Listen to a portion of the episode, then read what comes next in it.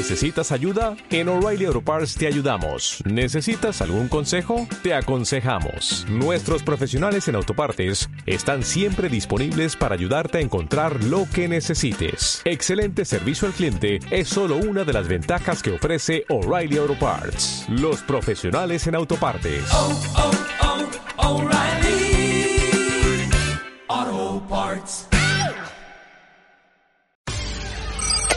Compensar Estéreo. El podcast en tus sentidos. Comenzar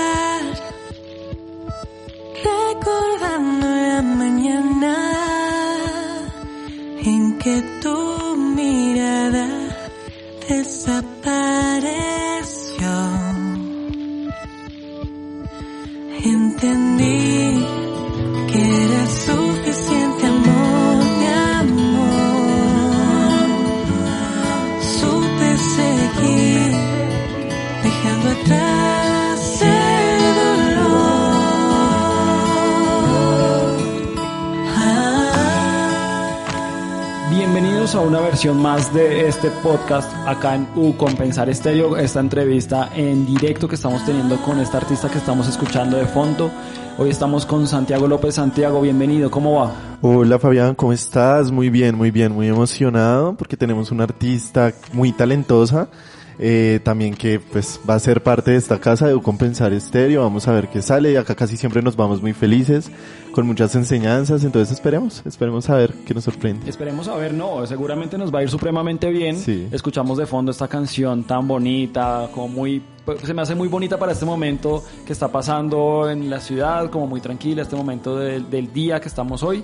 Y bueno, Natalia Medina, Natalia, bienvenida, ¿cómo estás? Hola Fabián, ¿cómo estás? Muy bien, gracias. Bueno, bienvenido a Compensar Estéreo, la radio en tus sentidos, este lugar que tenemos destinado y que estás estrenando. Hace ocho días estábamos en lanzamiento y nada, estamos felices y muy contentos que estés acá eh, visitándonos y bueno, que vamos a conocerte qué es el proyecto que traes y bueno, vamos a tener una charla bien interesante.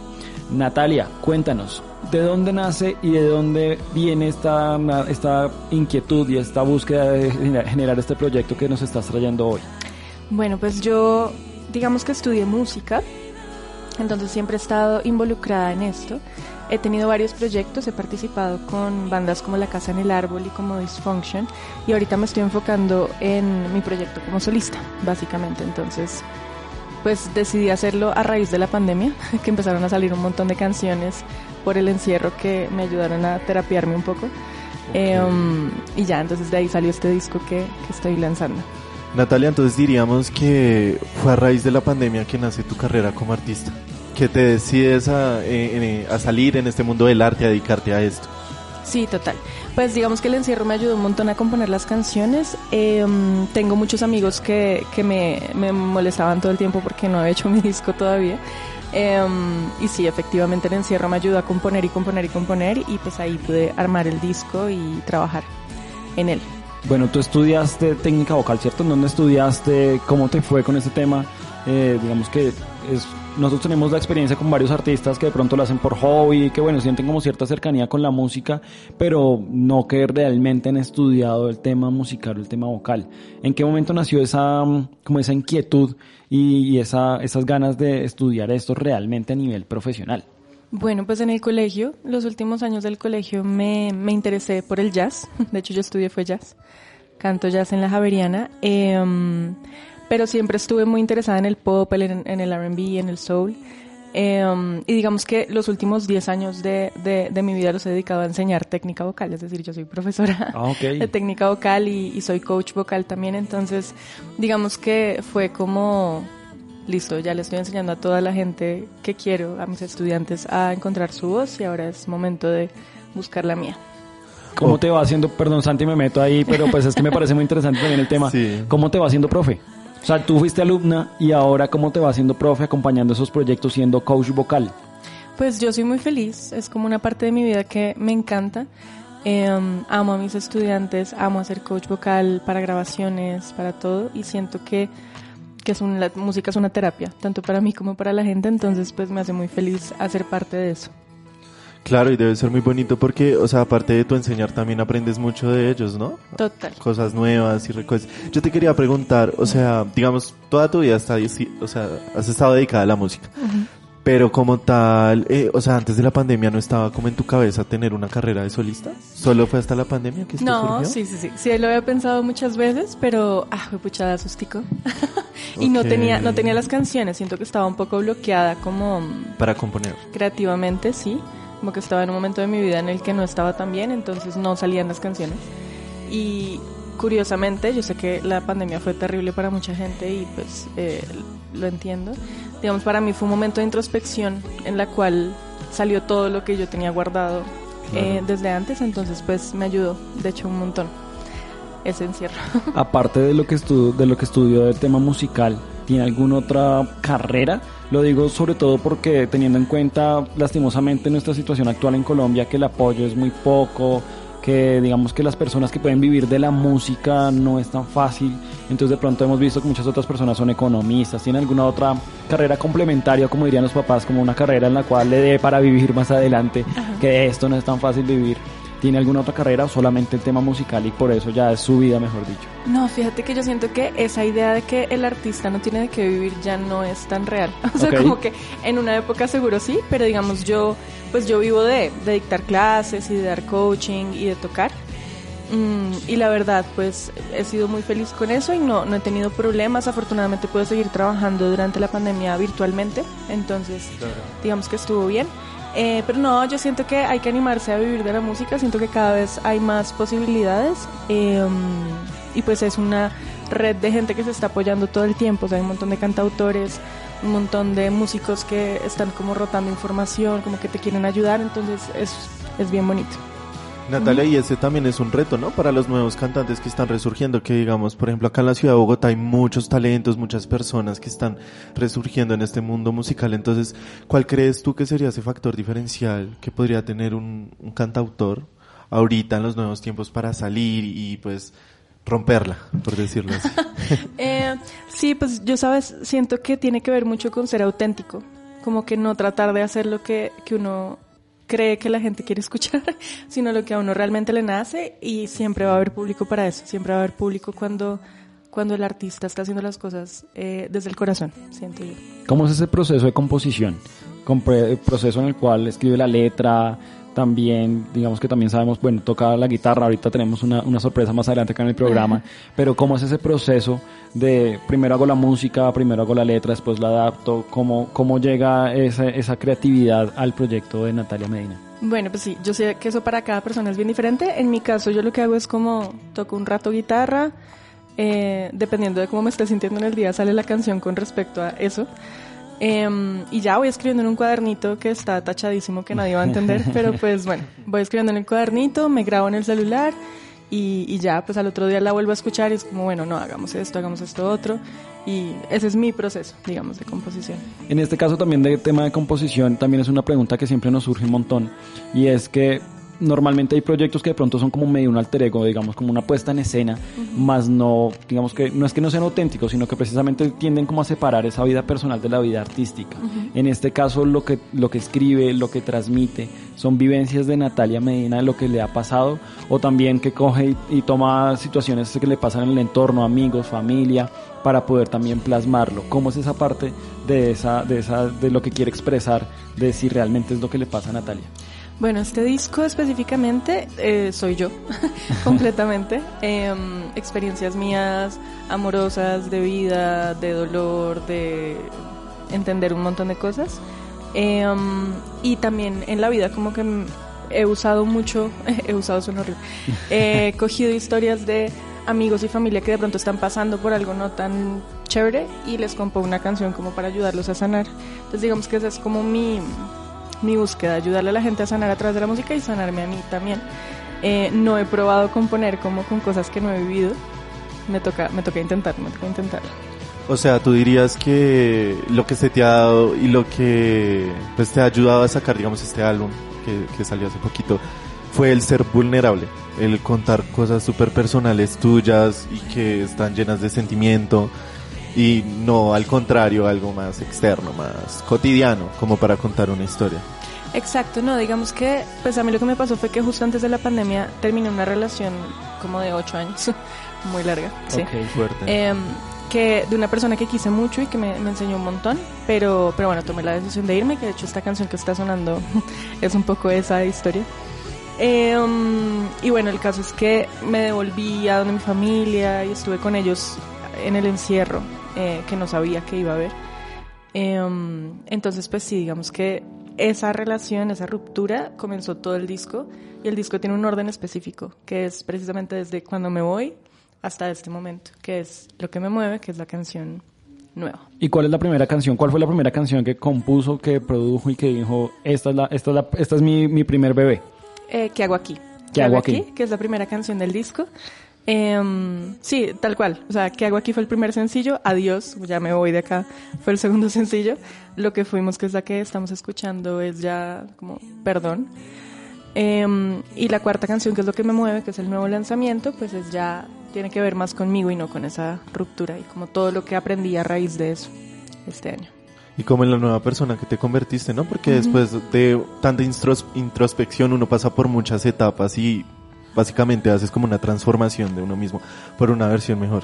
Eh, yo te quería preguntar, ¿tú cómo haces para, mm, para poder unir, digamos, tengo entendido que por ahí hay un videoclip? ¿Cómo hiciste para poder crear ese videoclip y que se conectara la historia con la canción? ¿Cómo fue ese proceso? ¿Cómo fue la idea?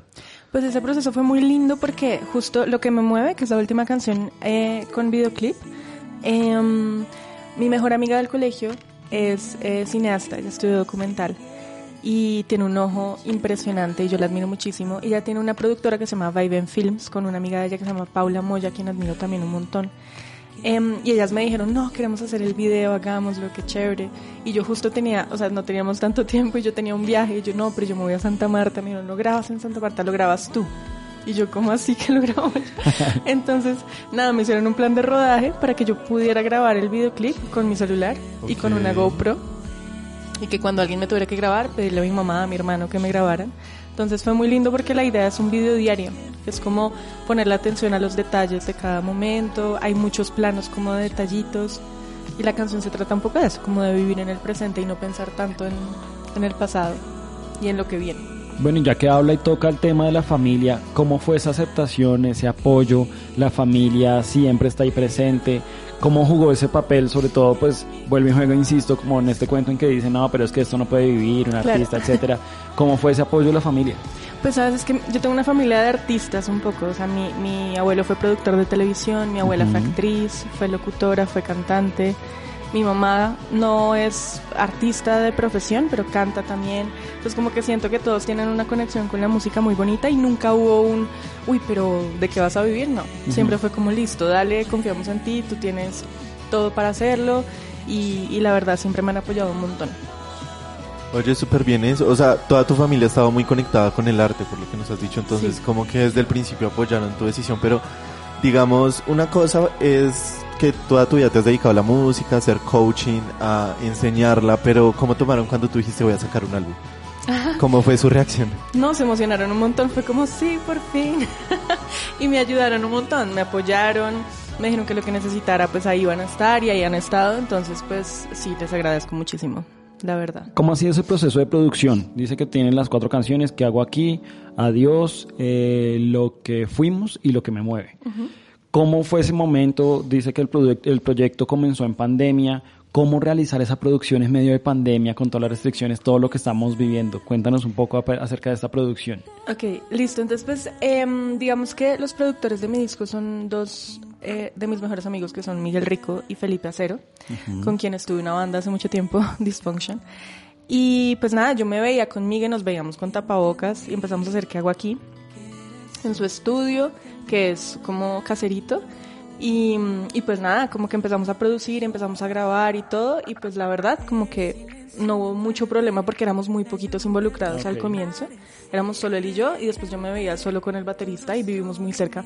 Entonces, afortunadamente no, no fue un problema. Digamos que la producción empezó en enero de este año, Ah, que ok. ya no era el encierro tan nada. si no estaba tan estricto, digamos. Exacto, exacto. Entonces, pues no fue tan, tan difícil. Bueno, entonces, Santi, estamos, a- estamos hablando y vea, es- está interesante porque estamos contando paso a paso lo que ha pasado en el disco, las cuatro canciones. Y bueno, ¿qué le parece si vamos a escuchar qué hago aquí? Vamos a escuchar un poquito de la canción, a ver cómo nos, cómo nos suena, cómo nos vibra. Y seguimos acá en esta entrevista con Natalia Medina, acá en U Compensar Estéreo, la radio en tus sentidos. El silencio me envuelve, la lluvia desaparece. De repente tu rostro viene y se va.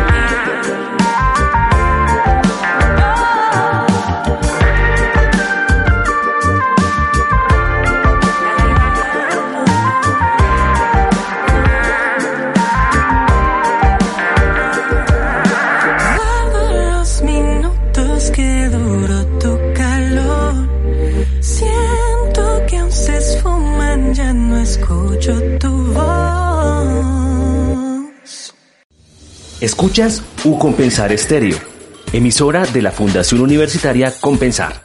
www.ucompensar.edu.co slash emisora. La radio en tus sentidos. Las mañanas son con U Compensar Estéreo. La radio en tus sentidos. Si lo que te gusta es la buena música, si lo que te gusta son los sonidos electrónicos, sigue con nosotros. U Compensar Estéreo. La radio en tus sentidos.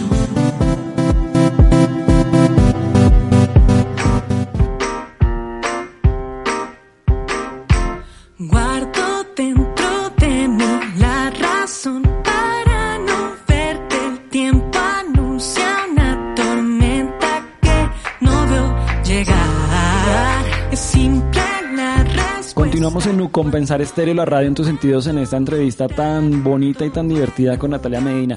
Yo escucho esa canción de Natalia y la veo a ella.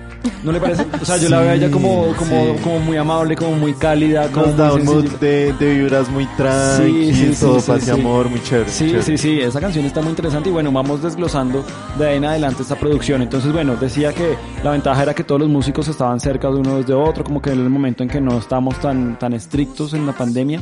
¿Cuánto duró la producción del disco completo?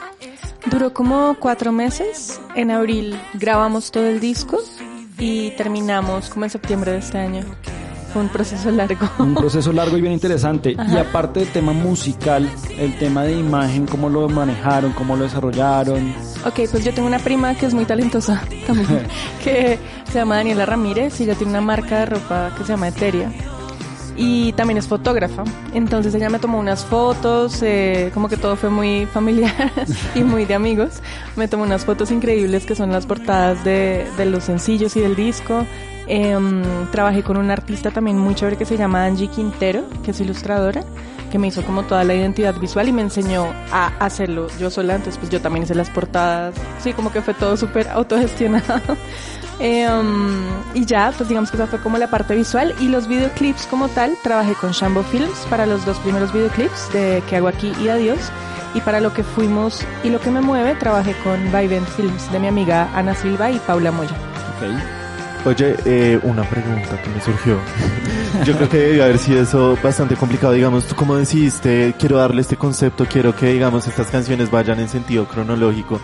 ¿Cómo lograste, digamos, porque pues uno estaba, digamos, lo que tú nos contabas, estabas componiendo, escribiendo en el cuaderno, pero tú cómo hiciste para decir, no, quiero que esta canción vaya primero, porque primero fue esto, o sea, cómo, o sea, sí, como... Como lo organicé. Sí, como organizaste todos tus sentimientos, porque cada canción es un sentimiento diferente, como nos estabas contando. Sí, pues fíjate que lo, lo bonito de- del disco es que precisamente el concepto es que va un poco de la oscuridad a la luz, o sea, suena un poco chistoso, pero de la oscuridad a la luz y como del encierro a la libertad. Entonces cada canción tiene como su personalidad, digamos, que hago aquí es más, sí, como preocupación, como estrés, adiós, es como me mamé, me voy. lo que fuimos es más bonita, es como listo, ya me di cuenta de todo lo que me enseñó esta persona, Ok. sigamos adelante. Entonces, eh, es literalmente como las compuse, estar en el disco. Ah, ok, se compusieron Se co- solitas en exacto. orden cronológico. Totalmente. bien. Sí, entonces, y pues lo bonito es que la de lo que me mueve fue la que más me ayudó en el encierro. Fue como el, el, el clímax de todo eso y la- el final del disco, que es darse cuenta de que lo importante es ponerse a uno primero y vivir en el presente. En este proceso artístico hemos- nos hemos dado cuenta que también hay muchos nos, hay mucha, hay que ir en contra de la corriente de muchas situaciones. ¿Cómo Natalia maneja esa situación? ¿Cómo maneja los nos? ¿Cómo maneja el ir en contra de la corriente y no desfallecer y decir, no, saco mi proyecto adelante como sea? Uf, pues siento que ah, yo soy un ser muy optimista, como demasiado optimista. Eh, eso me lo enseñó mi mamá y siento que me ha ayudado siempre a seguir adelante y como no ver lo malo y seguir adelante, seguir adelante, seguir trabajando, no parar, no parar, no parar. Y pues he contado con el apoyo de un montón de gente entre mi familia, mis amigos. Hice un crowdfunding, como un recaudo de fondos para poder financiar el disco. Me apoyaron como 200 personas. Yo siento que es lo que te digo, uno va como plantando semillitas y esperando que florezcan en el camino y ya. Como hab- hablando del crowdfunding, que en, también en el canal de YouTube hay como un tutorial, como, bueno, sí, como una muestra de cómo se hace. Sí. ¿Cómo llega ese, a ese, a ese mm, momento o a, a generar ese, esa búsqueda de recursos y a decir, oiga, digamos que puede que no haya apoyo externo de, o no sé, estatal o lo que sea, y decir, yo también lo puedo gestionar, yo también puedo decir, oiga, necesito ayuda para poder generar este disco. Porque hay muchas personas, so- perdona, sobre todo lo digo porque hay muchas personas que de pronto no saben que hay este recurso, que hay este recurso, o no, no saben que se puede generar de esa manera sin depender de nadie. Sí, no, el crowdfunding es un modelo eh, de recaudo de fondos que no es tan conocido en Colombia, sino para cosas empresariales, creo yo, para artistas no tanto. Y justo como que he conocido muchos artistas como Juan Andrés Ospina, Sofía Ribeiro, Lucio Feillet, eh, Andrés Guerrero, que son artistas eh, colombianos en su mayoría, que han hecho crowdfundings muy, muy exitosos, así que recaudan un montón de dinero para poder financiar sus proyectos. Y es que uno no se da cuenta de que la gente realmente lo quiere apoyar a uno, uno no confía en que la gente lo quiera apoyar a uno. Y pues efectivamente sí lo quieren apoyar a uno y confían en lo que uno hace, a veces más que uno mismo. Entonces, eh, pues es un modelo que yo, yo utilizo una plataforma que se llama Baki. También hay otra que se llama Arma tu Vaca, que es muy chévere. Em, y digamos que lo que haces tú es que tú grabas un videíto, explicas tu proyecto, yo expliqué pues mi disco, que quería hacerlo, que ya iba por la mitad, que por favor me ayudaran a acabarlo. Em, y pues nada, tú ofreces recompensas, entonces más que una donación es como un casi que trueque, como un intercambio. Entonces yo ofrecí el disco, ofrecí camisetas, libretas, mandé a hacer un montón de cosas para que la gente pudiera recibir, conciertos virtuales, clases de canto, bla. Y a partir de eso, pues la gente me apoyó y logramos recaudar más de 15 millones de pesos para financiar el disco. Natalia, la- ¿y el mundo de hoy está preparado para ese cambio? ¿El mundo de hoy eh, está abierto a ese tipo de colaboración con los artistas de cara a esa reconversión que nos trae el mundo de hoy, mundo post pandemia y lo que va a seguir transitando o podrá verse como se ha visto en ciertas etapas de medios de comunicación. Uy, nos transformamos, nos revitalizamos con la pandemia porque volvimos a estar en la agenda de los ciudadanos. Se acabó la pandemia y los medios nuevamente se perdieron de la agenda y por allá quedaron en otra vía. Puede llegar a pasar eso también con, el- con los artistas y con el arte. Sí, total. Pues fíjate que lo, lo bonito, y lo he hablado con mucha gente, es que siento que a mucha gente la salvó en la pandemia el arte y la música y la cultura. Entonces eh, siento que de hecho se dieron cuenta de la importancia de eso durante la pandemia. Y ahorita de hecho un concierto es como si voy a ir al concierto, una entrevista es como que chévere poder venir a la entrevista. Entonces siento que de hecho lo que hizo fue magnificar un poquito la importancia del arte en la vida como regular de la gente. Sí, sobre todo porque, bueno, yo era muy testigo de que había muchas personas que infravaloraban el arte sobre otras profesiones, Total. cuando al contrario es igual de importante o más, porque pues las personas necesitamos arte para inspirarnos. Yo te quería preguntar, ya hablando más hacia un futuro, ¿qué, qué, qué, qué hay en mente? ¿Tienes en mente sacar otro álbum? ¿Qué, qué otras cosas? ¿Te, gustaría jugar con otros géneros?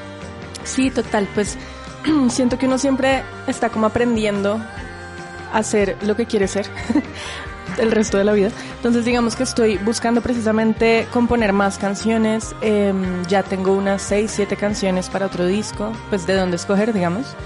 Em, quiero hacer gira nacional, quiero hacer gira por Latinoamérica, ojalá gira internacional, tocar en festivales.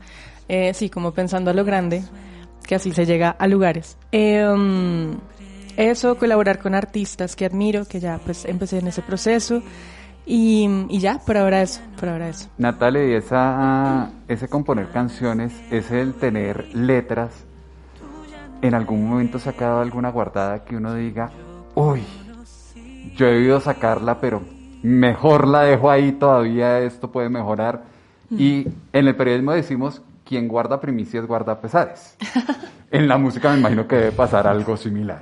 Sí, pues yo, yo, sabes que siento que a veces como que, como yo les comentaba, como yo uso la música un poco como terapia, es como escribir el diario y arrancar hojitas del diario. Hay unas que son más chéveres y que me identifican más y otras que me ayudaron mucho a mí, pero tal vez musicalmente no me gustan tanto.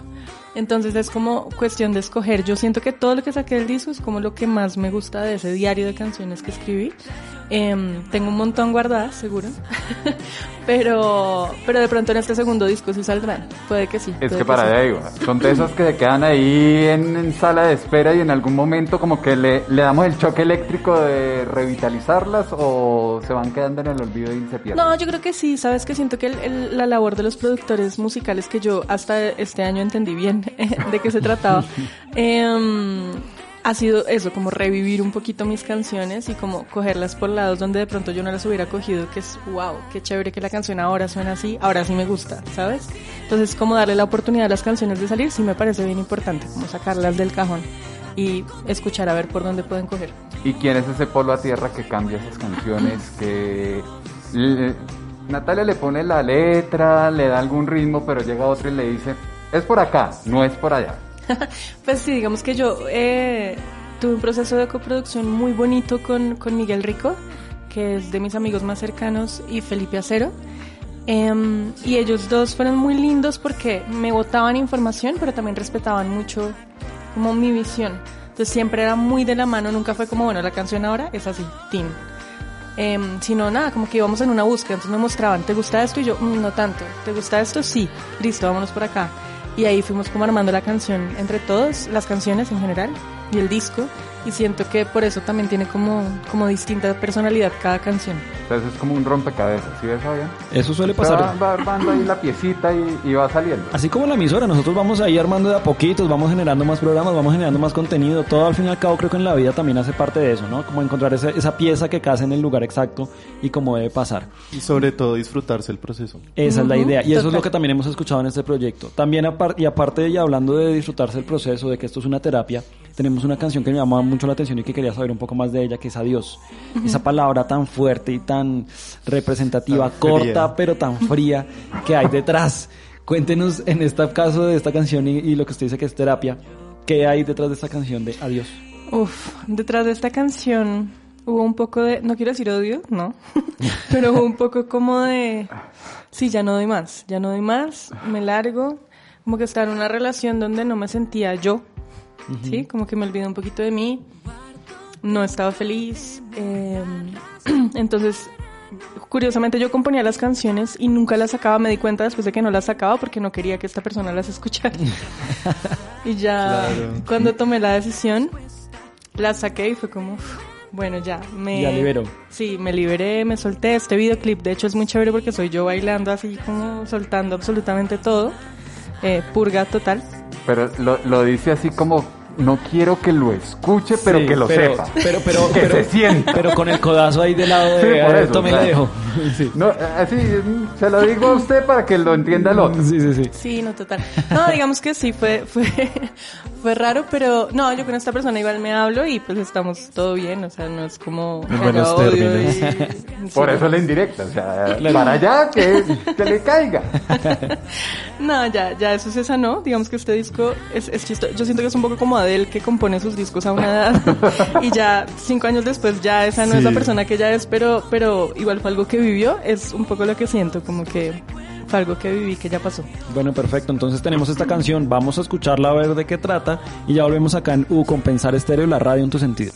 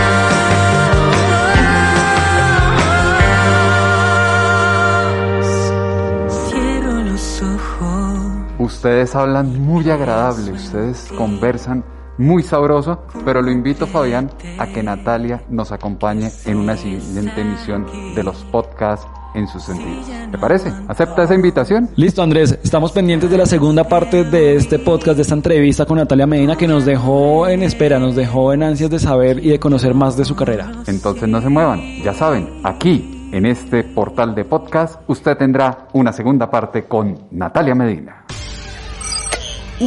Estéreo. El podcast en tus sentidos.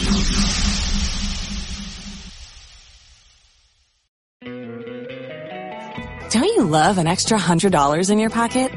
Have a TurboTax expert file your taxes for you by March 31st to get $100 back instantly. Because no matter what moves you made last year, TurboTax makes them count. That means getting $100 back and 100% accurate taxes only from Intuit TurboTax. Must file by 331. Credit only applicable to federal filing fees with TurboTax full service. Offer can be modified or terminated at any time.